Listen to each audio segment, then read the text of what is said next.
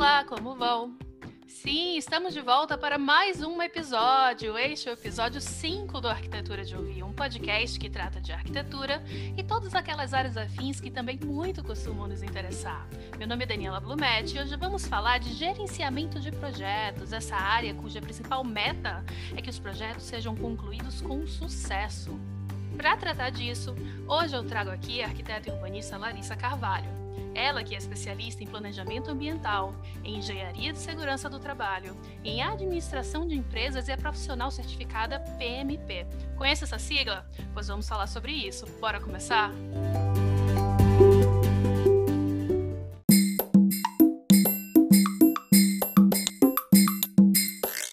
Larissa, antes de começar, fala um pouco melhor sobre você, se apresenta para nossos ouvintes. Oi, sou Larissa Carvalho, gerente de projetos certificada pelo PMI. Atualmente moro em Toronto, no Canadá, e sou voluntária do PMI local. Tenho mais de 10 anos de experiência em gerenciamento de projetos de arquitetura e obras. E aqui no Canadá eu tive a oportunidade de trabalhar em outras indústrias, como atendimento ao cliente e administração de empresas. Então, eu quero começar fazendo um esclarecimento que pode parecer bem óbvio, mas eu acho que é um bom ponto de partida. Quando a gente fala de gerenciamento de projetos, o que é que se enquadra como um projeto? É qualquer porte de empreendimento, também tem a questão projeto em arquitetura, projeto em engenharia e administração. A gente está falando do mesmo tipo de projeto de arquitetura. Como que é isso? Bom, projeto, segundo o PMBOK, é um esforço temporário com início e fim bem determinados e empreendidos para se alcançar um resultado específico. Vários fatores influenciam o início de um projeto dentro de uma empresa. Com relação à dimensão do projeto, ele pode ser de pequeno, médio, grande porte, e cada indústria tem projetos com diferentes características.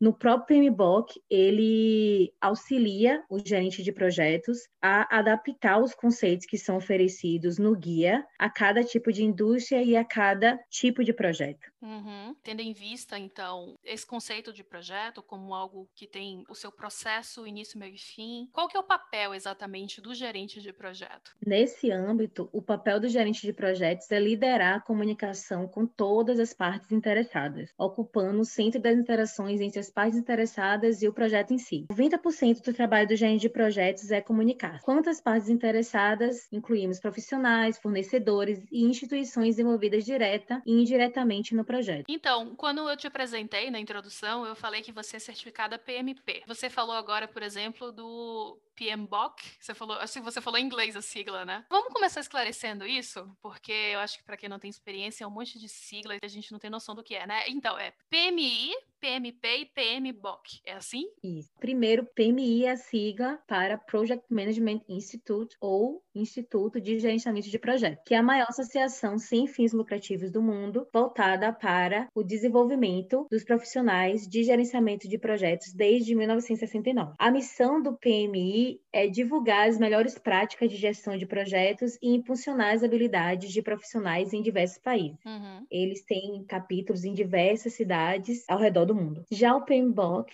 é a sigla para Project Management Body of Knowledge, ou Guia de Conjunto de Em Gerenciamento de Projetos. Esse guia foi publicado pelo PMI a primeira vez em 1996 e apresenta boas práticas em gerenciamento de projetos que aumentam as chances de sucesso dos projetos com obtenção de resultados esperados e geração de valor de negócio. Uhum. Além disso, o PMBOK apresenta código de ética, valores, fatores ambientais da empresa, ativos de processos organizacionais, as fases de projeto, processos, áreas de conhecimento e também orienta como todo esse conhecimento e todo esse conceito pode ser adaptado aos diferentes tipos de projetos nas diferentes indústrias. Uhum.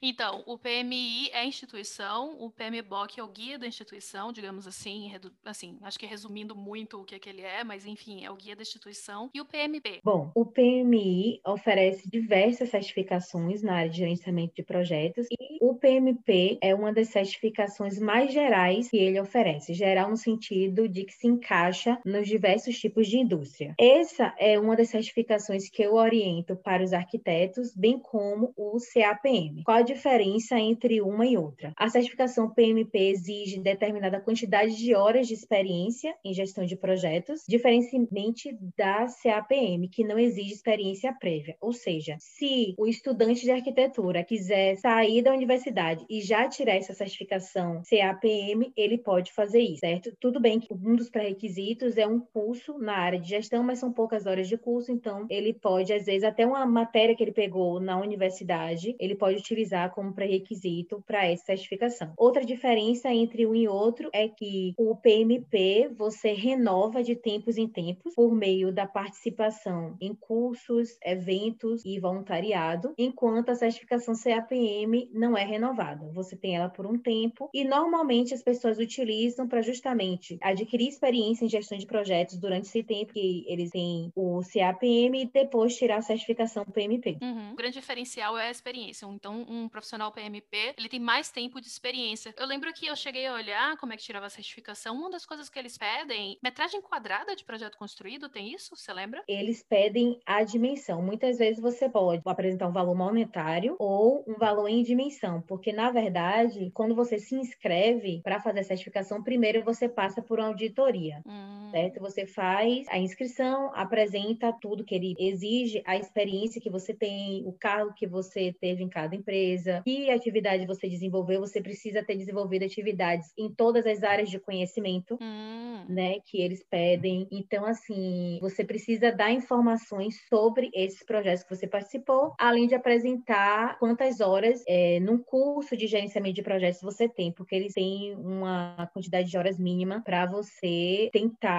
aplicar para certificação. Depois que eles revisam essa aplicação, algumas vezes você é solicitado a apresentar uma documentação que comprove, ou seja, algum documento de algum gerente seu, diretor, superintendente da empresa que você trabalhou, certificando que você realmente teve aquela experiência, mas às vezes não, porque é aleatório. Algumas pessoas precisam apresentar, outras não. Mas eles sempre revisam e quando eles liberam, você já pode aplicar para a prova, né? Para o exame. Eu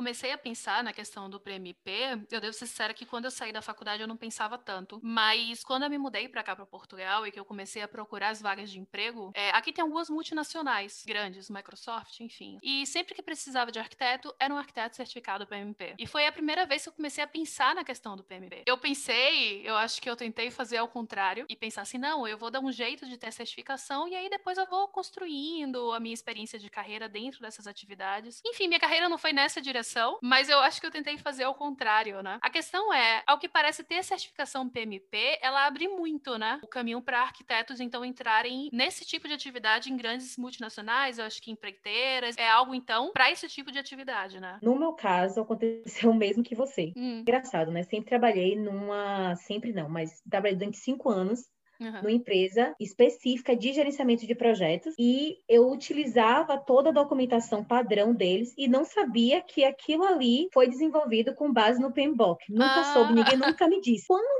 chegou no final, que eu realmente vi que eu gostava dessa área de gestão de projetos, eu comecei a pesquisar e descobri, por acaso, que existia o PMI, o PMBOK, etc. Quando eu vim a primeira vez para o Canadá, eu percebi a mesma coisa que você, que as empresas aqui, para você trabalhar nessa área de gestão normalmente solicitam como pré-requisito a certificação. Sim. E aí eu comecei a me interessar e quando eu voltei, né, passei um ano e meio de novo no Brasil, eu aproveitei o gancho e estudei, fiz o curso, enfim, e apliquei para o exame e consegui a certificação, porque eu já queria voltar novamente para cá já com essa certificação, porque eu sei que abre portas. Até porque quando a gente muda de um país para outro, não que anule nossa experiência prévia, mas as empresas ficam um pouco receosa. Eu entendo o que você está dizendo. Porque não são empresas locais que, assim, eu nunca trabalhei numa multinacional. Uhum. Então, assim, eu trabalhei com empresas brasileiras. Então, assim, eles não conhecem, não sabem o nome, eles não vão lá pesquisar. E aqui no Canadá, eles contam muito essa questão da indicação, onde você trabalhou previamente, se você já teve experiência canadense. Então, é bem complicado, assim, esse primeiro, não complicado, mas assim, tem um pouco de resistência, eu sinto, na área, com relação à sua experiência prévia. Então, como o PMI é uma instituição internacional, para a certificação você precisa provar, comprovar essa experiência prévia, eu acho que já certifica que você realmente teve essa experiência em gestão de projetos, independente do local onde você tenha desenvolvido as atividades. Então, acho que esse é a principal benefício da certificação para os profissionais, principalmente quando eles querem mudar de país. Eu acredito que no Brasil, atualmente, eles começaram a olhar mais para o lado do gerenciamento de projetos, no sentido de profissionalizar uhum. essa área. Eu cheguei a voluntariar no PMI Bahia e eu vi que eles começaram a desenvolver vários projetos, tentando captar alunos já na universidade, para eles já sair com esse conceito, coisa que a gente não teve na nossa época. Pois é, eu, eu, eu lembro. A gente falando sobre o PMI, né? E você reforçou então que é um, é um instituto, né? Instituição? Como é que chama? É um, é um instituto. É um instituto. Uhum. Então, é um instituto internacionalmente reconhecido. Eu queria entender a amplitude disso. Por exemplo, no Ocidente, bom, eu posso atestar que aqui na Europa, você aí no Canadá, no Brasil também, também tem esse reconhecimento. Sabe dizer como é que funciona no Oriente, onde também tem um mercado muito grande, né? A gente está falando de lugares como Dubai, Singapura, que tem uma, um mercado de construção civil muito aquecido, né? Pela experiência que eu tenho dentro do PMI, ele é muito divulgado no mundo inteiro. Inclusive, a gente tem dirigentes da parte do Oriente. E é como eu falei, eles utilizam essa certificação justamente para dar um status a mais ao profissional. Então, se você tem a certificação, você é um arquiteto, tem experiência, já tem a certificação, você já pode entrar diretamente no mercado já com uma posição de gerente de projetos. Uhum.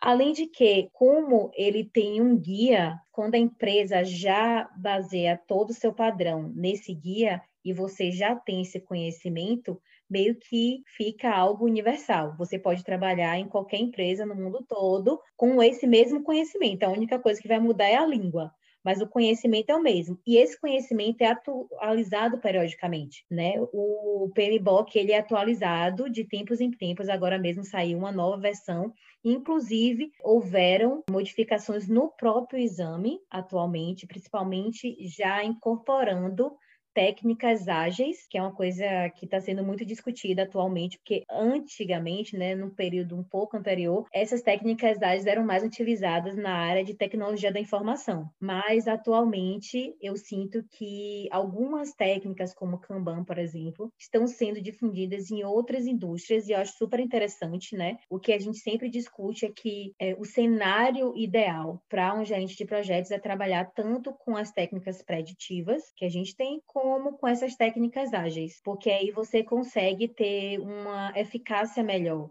tanto na comunicação como no desenvolvimento das atividades. Então, o gerente de projeto ele está acostumado com uma equipe multidisciplinar, né? Exatamente. Até porque, né, o que, digamos, o que seria o gerenciamento de projeto? Seria a aplicação, né, de modelos, de documentos, ferramentas e técnicas na gestão de escopo, cronograma, custos, qualidade, recursos e riscos durante todas as fases de projeto, né? Início, planejamento, execução, monitoramento e encerramento. Então, normalmente, a depender da dimensão do projeto ou da empresa, enfim, vão existir profissionais específicos para cada área. Por exemplo, um profissional para custo, outro profissional para qualidade, e eles vão ter que trabalhar em conjunto, né? Porque o resultado vai ter que ser um só, o projeto é um só. Sim. Então, isso varia muito. Às vezes, no escritório de arquitetura, o que eu sinto é que, ou engenharia também, que foi o que eu trabalhei, eu fazia tudo. Eu fazia a parte de escopo, cronograma, tudo. Uhum. Qualidade qualidade, custos. Agora, assim, a gente trabalhava com projetos de médio porte. Então, a gente conseguia ter essa, a gente conseguia é, alcançar um resultado e usar uma pessoa apenas, ou até um estagiário, enfim, ajudando para fazer toda essa parte de documentação, que é pesado, mas, assim, para quem gosta, é maravilhoso. Eu estou me perguntando aqui, vocês costumam falar de BIM quando falam de do gerenciamento. Uh, o PMI, de alguma maneira, cita o BIM? Então, o que, é que acontece? Uma coisa que é, eu percebi, né, trabalhando tanto aqui como no Brasil, né, dentro do PMI como voluntária, é que eu sinto uma resistência dos profissionais de arquitetura e engenharia em voluntariar, porque justamente o PMI ele fortalece o gerente de projetos, a atividade dos gerentes de projetos. Então, muitas vezes as atividades que a gente desenvolve lá dentro, como voluntário, não são específicas para a área de arquitetura e engenharia. Eu ainda não trabalhei com, ah, vou fazer um projeto voluntário para uma comunidade dentro do PMI. Não. Isso eu ainda não vi. O que a gente tenta é justamente promover eventos e promover uma conexão com as empresas e as universidades, oferecendo um conteúdo voltado para essa área da engenharia e arquitetura. Aqui mesmo no capítulo aqui de Toronto, né, do PMI Toronto, eles estão é, construindo a comunidade voltada para a construção ou seja, que vai oferecer eventos para essa área. E nesse âmbito, eu já vi alguns eventos voltados para o BIM. Não é algo tão profundo, vai uma palestra, enfim, alguma coisa do tipo. Mas eles estão tentando chamar a atenção desse público, que realmente é ainda, ainda existe uma barreira. A gente está falando então de gerenciamento de projetos, e muita gente, quando tira a certificação BIM, se torna também gerentes BIM, né? E por isso eu estava me perguntando se havia esse diálogo. Existe, mas não é, não, profundo, não é tão profundo, e eu acho que é isso que eles estão querendo criar agora. Já com como eles estão criando uma comunidade só para isso, já focar em assuntos mais específicos da área de arquitetura e engenharia. Aqui, eu estou falando aqui em Toronto. Em né? Toronto. Dá a entender que tem um espaço ainda de, de, de crescimento nesse sentido, nessa relação entre. Sim entre Com o certeza. material do, do PMI. Você começou a falar inglês PMI, mas a gente pode falar PMI e PMI, não tem PMI. problema. É porque às vezes eu confundo, como eu estou acostumada aqui Sim. a falar PMI, aí às vezes sai PMI, sai PMI, enfim, é a mesma coisa, gente. me, conta, me conta sobre seu voluntariado um pouquinho mais. Você então é voluntária no capítulo da Bahia? É, é, é, o capítulo da Bahia que chama? Ou no de Toronto? Como que é isso? Em 2019, quando eu tirei a certificação, eu iniciei minhas atividades como voluntária no PMI Bahia, porque eu ainda estava no Brasil, ainda não tinha voltado para o Canadá. Uhum.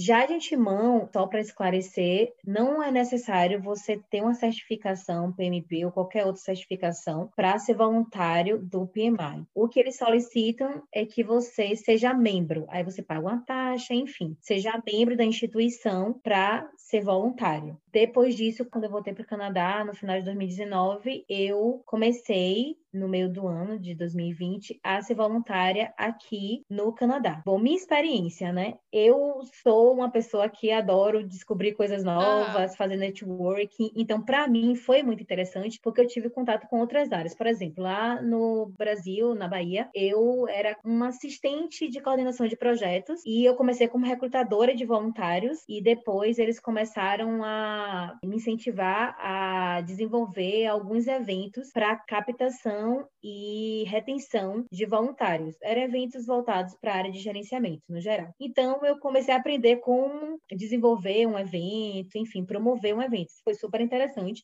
algo super diferente que eu nunca tinha participado e aprendi também a ser recrutadora. Quando eu comecei a ser voluntária aqui, eu também comecei como recrutadora e aí eu recrutava voluntários e agora eu mudei para o programa deles online de preparação para o exame. É algo novo que o PMI está oferecendo, porque antigamente ele tinha parceiros que é, desenvolviam cursos para a preparação dos alunos para o exame. E agora eles vão oferecer. Então, eu mudei para essa equipe e eu estou trabalhando como coordenadora, a coordenação dos estudantes. E é bem interessante porque ainda quero migrar para a área acadêmica, então, para mim está sendo bem interessante. Quero treinar, enfim. Mas é isso, você tem a oportunidade de ter contato com pessoas de outras áreas, principalmente, e desenvolver outros tipos de atividades, né? Era isso que eu ia perguntar. O, o recrutamento não era necessariamente de pessoas da área de arquitetura? Não pessoas no geral. Ah, eu quero ser voluntária do PMI. Por exemplo, lá no PMI Bahia, como é menor o capítulo, eles ainda não têm no site todas as posições que eles oferecem, as vagas que eles oferecem, né? Então, assim, a gente recrutava quem queria ser voluntário, quem tinha interesse, quem já era PMP ou tinha interesse em ser PMP, enfim,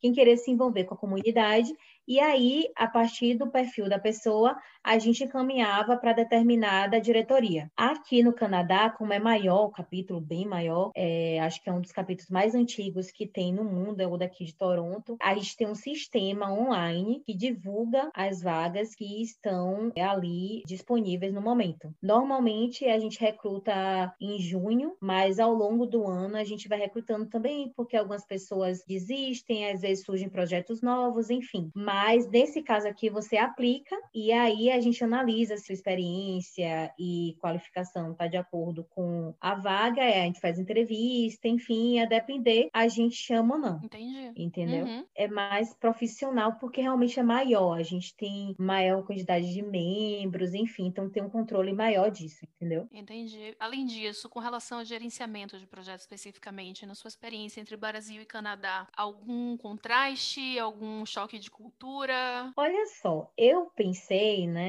a minha ilusão, que aqui seria diferente, os projetos seriam muito mais bem gerenciados. Aí eu comecei a trabalhar numa obra de grande porte e foi a minha experiência, a minha primeira experiência, né, na área de engenharia e arquitetura aqui no Canadá, e eu vi que é tudo igual. os problemas são os mesmos, atraso na obra, problemas no orçamento, problemas de projeto. É a mesma coisa. Às vezes eu acho até um pouco desorganizado. Eu não sei se é porque eu vim de uma empresa que trabalhava como gerenciadora de obra, então a gente tinha um controle maior. A gente utilizava os padrões, tinha uma padronização de documentação, tudo isso, né? Apesar da gente ter problemas também, tinha todo um padrão que a gente acompanhava. A empresa, por exemplo, que eu entrei aqui, não tinha nenhum desses padrões, então era uma coisa muito aleatória. A, a, da pasta de documentos a tudo, a comunicação, tudo. Aí eu falei, ai meu Deus, eu pensei pensei que aqui eu ia ver outra situação, lógico, que devem ter empresas maiores e com uma, um controle maior. Mas assim, por exemplo, eu trabalhei na obra do metrô daqui e é super atrasada. É mesmo? É uma obra que desde a primeira vez que eu vim aqui já acontecia, já estava acontecendo e segue, tem vários atrasos, enfim, não muda muita coisa. Acho que é esse uma questão que até conversava com o gerente de projeto. Acho que é uma questão da nossa área, da gente não valorizar tanto essa questão de ter um conhecimento sobre gerenciamento de projeto, de seguir padrões, e a gente termina que gera outros problemas, né? Como atraso, desperdício de recursos, desperdício de dinheiro, enfim, de material, refaz trabalho, porque não tem um projeto bem definido então, acho que é uma questão que a gente tem que trabalhar na área de arquitetura e engenharia, certo? Essa questão de gerenciar o projeto bem, de valorizar o conhecimento no gerenciamento de projetos e não só desenvolver as atividades técnicas, entendeu? Sim, sim. Que eu acho essa questão do gerenciamento, não só de projetos, como, por exemplo, gerenciamento de escritório. A gente não aprende isso na faculdade, pelo menos eu não aprendi. Uhum. Talvez agora o currículo tenha sido atualizado e eles tenham acrescentado uma disciplina voltada voltada para isso, porque a gente não aprende a gerenciar nada na faculdade. Eu tenho uns 10 anos que saí da faculdade e eu tive experiência lá na, na UFBA. Eu fui uma das membros fundadoras da empresa Júnior, da Projecta. Uhum. Aquela época foi a época que eu tive mais contato com qualquer coisa administrativa, com pensamento mais administrativo, com pensamento mais de gestão, né? Pensando bem, dá até um episódio bem legal falar sobre esse processo de construir uma empresa júnior. Mas na, na, no currículo da faculdade mesmo, não. Eu, pelo menos, não cheguei a falar sobre nada disso. Exatamente. Então, você sai leigo e às vezes você quer abrir um escritório, você não sabe nem como gerenciar o próprio escritório, você não sabe de nada. Então é muito complicado. Eu acho que é isso que o PMI está tentando mudar agora na área de engenharia e arquitetura, já é atrair, né, esses profissionais desde a universidade para as atividades do instituto, enfim, incentivar eles a tirar certificação, enfim, expandir mesmo né, a certificação, que para ao meu ver só cresce. A intenção no final das contas é essa, é melhorar o trabalho, melhorar a capacidade de entregar projetos, né? Por exemplo, quando você fala que o PMI tem intenção de crescer, a intenção de crescer é basicamente nesse sentido de avançar com o corpo de conhecimento, né? Exatamente, até para gerar valor, né? Fazer com que o resultado seja o mais próximo possível do planejado. Facilitar também a vida do gerente de projeto, porque quando você tem esse conhecimento, é muito melhor. Você tem uma visão muito diferente do que é um projeto. Trabalhava numa agência de projetos, mas quando eu fui fazer o curso para o exame, preparatório para o exame, eu tive que mudar meu mindset em vários pontos, porque assim, na prática você não aplica tudo certinho, você não segue toda a linha e você também adapta. E como eu não tinha um conhecimento prévio, eu fui aprendendo o que a gente usava na prática, o que meus gestores passavam para mim e o que a gente ia vendo na prática como funciona. Mas eu tive que mudar muito mindset para entender até as questões. É um exame bem complexo, você tem que aprender a interpretar as questões, enfim como qualquer outro tipo de exame, né? Você tem que aprender a pensar com uma pessoa que desenvolve as questões. E eu tive que mudar muito conceito na minha cabeça para justamente entender tudo isso, que é projeto, que é gerenciamento, as dimensões, porque às vezes você fica meio perdido, né? Quando você tem um caminho contrário, que eu acho que é o que acontece com a maioria das pessoas, certo? Normalmente você tem experiência, depois você vai e certifica. É o que eu vejo tanto aqui como no Brasil, os profissionais certificarem depois. Então fica aí, pessoal, para quem tem interesse nessa área de gestão, de gerenciamento, quem pretende, por exemplo, galgar uma carreira em empresas um pouco maiores, multinacionais ou empreiteiras e por aí vai, trabalhar com esses projetos a esse nível da gestão dele, fica aí a informação.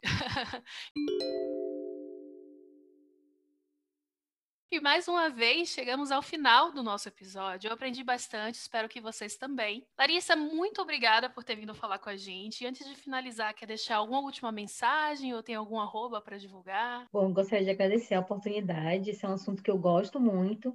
Então, quem tiver interessado em conversar, bater um papo, saber mais sobre a certificação, sobre o instituto, todas as atividades que a gente desenvolve, pode entrar em contato comigo. Meu e-mail é pmplarissa.com gmail.com ou pode me seguir no LinkedIn, que é Larissa Carvalho. Qualquer dúvida, mentoria, qualquer coisa sobre o assunto, eu adoro conversar sobre isso. Pode conversar e entrar em contato. E muito obrigada pela audiência. Ah, nós que agradecemos. Pessoal, olha aí, ela se ofereceu para mentoria. Se eu fosse vocês, eu aproveitava.